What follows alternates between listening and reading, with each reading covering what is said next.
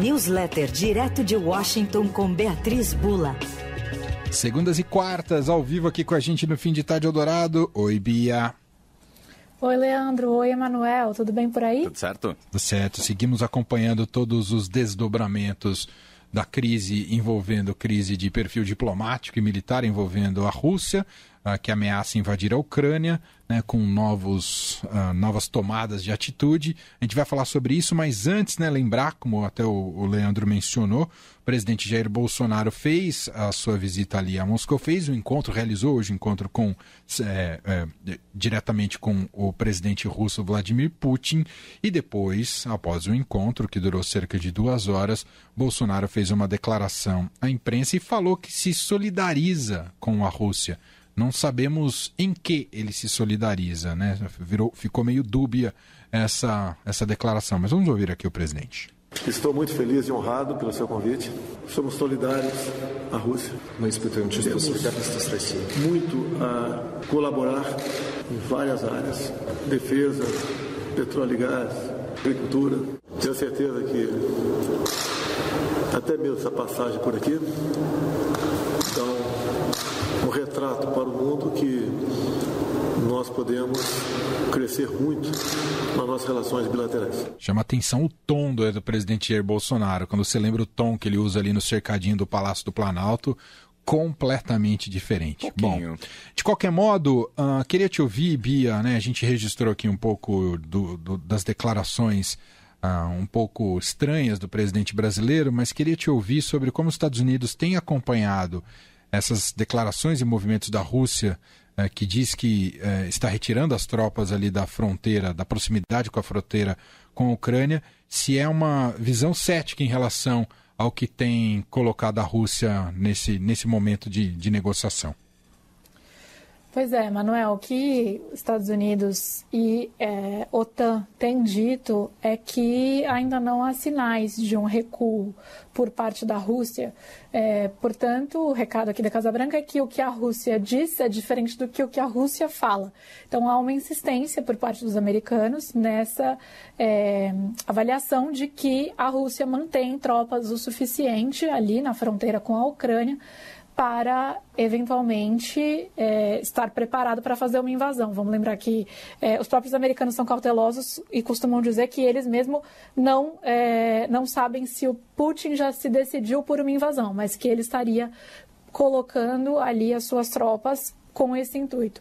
É, hoje também a inteligência da Ucrânia é, informou que as tropas continuam na fronteira, continuam na região, mas que a avaliação é de que não é em número suficiente para uma invasão completa do país, é, que possibilitaria sim uma invasão, mas não uma invasão completa. Muitos analistas vêm dizendo que é, se cogitaria aí a, a, o que se vislumbraria é uma invasão parcial, digamos assim, né?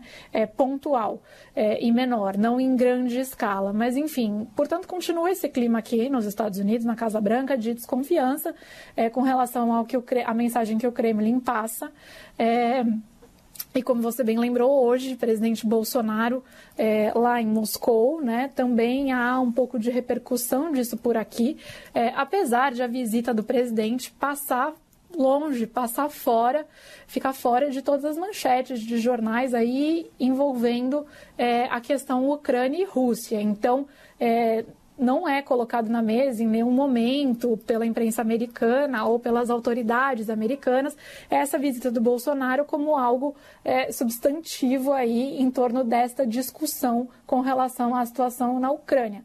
É, o próprio Itamaraty né, vem tentando, vinha tentando dar sinais aí a Washington de que esse não é o foco da viagem, há um foco é, de interesse, né, segundo o Ministério das Relações Exteriores brasileiro, um foco de interesse nacional, uma agenda nacional é, do próprio Brasil e que não seria, portanto, esse o tópico discutido.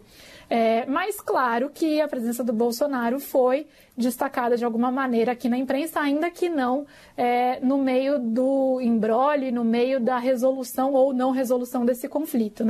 Então, o Departamento de Estado americano hoje reforçou a mensagem que já vinha passando nas últimas semanas, de que espera que o Bolsonaro tenha aproveitado essa oportunidade para reiterar a, a, os valores aí que são compartilhados entre Brasil e Estados Unidos de respeito às ordens internacionais, né? Uma ordem internacional baseada em regras, é, que implicaria, portanto, a não invasão a respeito à soberania de outros países. E também é, os jornais americanos também destacando aqui é, a ida do presidente Bolsonaro é, de maneiras diferentes. Então, hum. o Washington Post, por exemplo, fala o Bolsonaro abraçou os Estados Unidos sob Trump e agora está em solidariedade com a Rússia, né? Excelente então, abordagem. Verdade. É, e o New York Times é, preferiu fazer uma abordagem aí um pouco mais ampla com relação a qual está sendo essa investida do Putin na América Latina, né? Então, o que o New York Times diz é que a crise na Ucrânia reviveu uma luta pela influência na América ah. Latina entre Estados Unidos e Rússia. Faz todo sentido.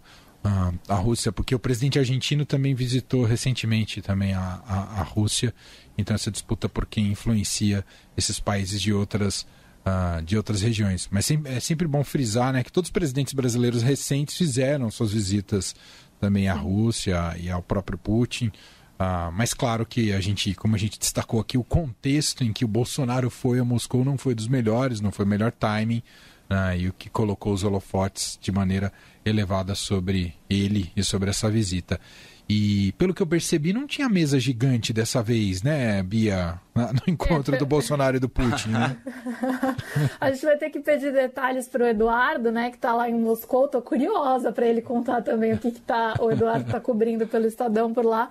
Mas pelo que eu acompanhei aqui do vídeo, também não. Pareceu que eles ficaram bem mais próximos, né? Mas teve, é, com, com, com relação a essa comparação, né, do, da mesa, da distância na mesa entre Bolsonaro e Putin e é, Putin e Macron, é, o que a gente sabe né, é que o Macron aparentemente não quis fazer o teste ah, de Covid verdade.